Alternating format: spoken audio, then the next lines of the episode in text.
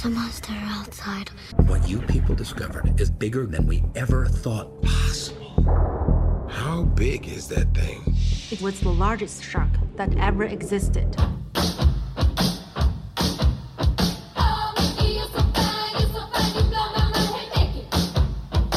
Esse é o Geek Burger Snack. É, eu falei que não ia ter por um bom tempo, mas eu acho que eu tava errado, né, pessoal? é, mas esse é um snack diferente porque eu tô sozinho, aqui sozinho, abandonado, né? A deriva em alto mar. Em alto mar por quê? Porque eu acabei de sair da sessão de cabine de imprensa do The Meg, ou Mega Tubarão. We must talk and eat. Snacks. Mega Tubarão, minha gente.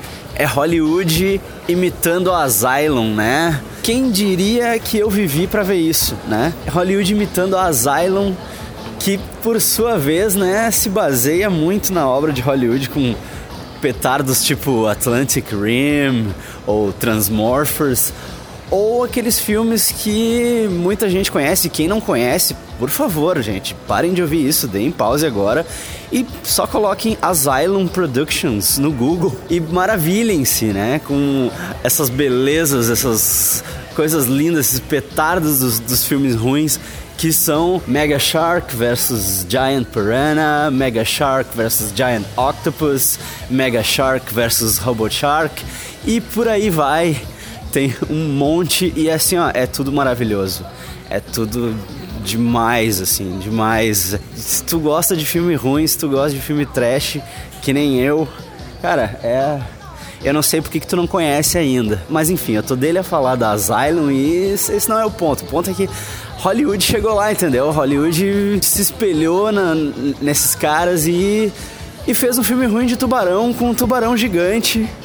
E quem melhor quem melhor, meus amigos, para lutar com um tubarão gigante que Jason Statham? É? Na falta de The Rock, Jason Statham tá aí. Jason Statham é o The Rock possível. né? O cara é um astro.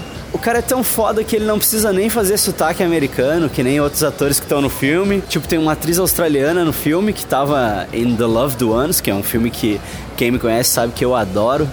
É um filme ruim australiano, sensacional. E ela faz sotaque americano ali, só que Jason Statham não precisa, tá ligado? Jason Statham é Jason Statham, não precisa fazer. Ele faz o sotaque que ele quer, meu amigo. Ele faz o sotaque que ele quer, ele enfia a mão na cara do tubarão. E ó, cara, o que, que eu vou falar desse filme? Sensacional, filme sensacional. Filme ruim de tubarão, maravilhoso, divertido pra caralho. O Dwight do The Office financia uma estação na China para pesquisar, né? Porque eles desconfiam que Marianas Trench, que é aquele ponto mais fundo do oceano e tal, eles desconfiam que o fundo de Marianas Trench, na verdade, não é o fundo. Na verdade, ele é uma barreira de gases, assim, e embaixo dessa barreira existe todo um outro ecossistema que o ser humano não descobriu ainda. E claro que isso traz à tona merda, né? Porque tem que dar merda, vai dar merda, né?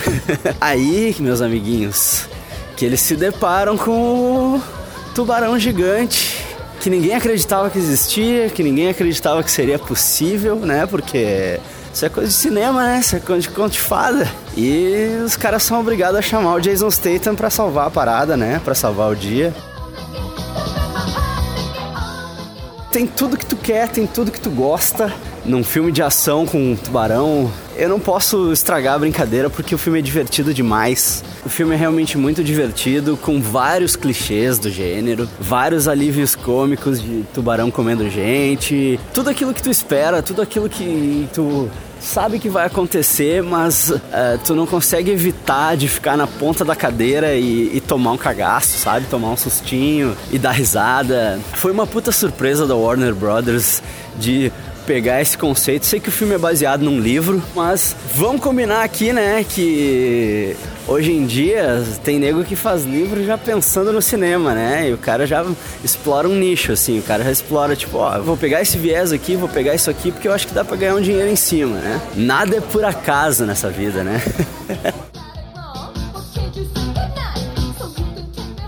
Jason Statham fazendo coisas impossíveis, que é aquilo que tu espera ver de um, de um astro brucutu de ação, né?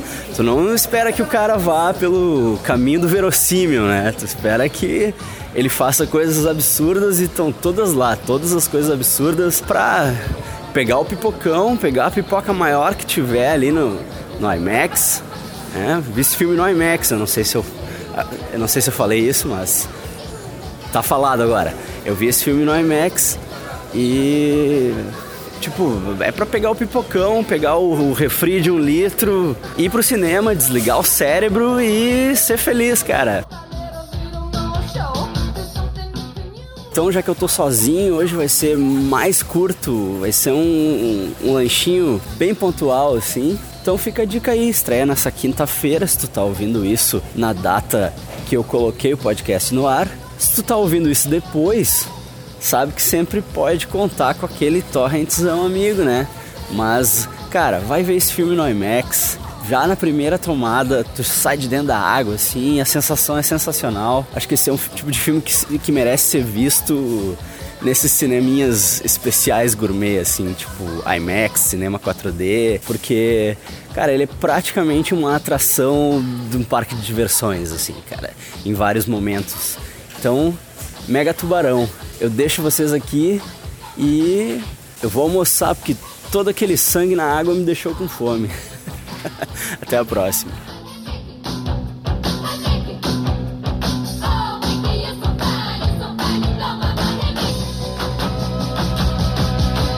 Let's have lunch.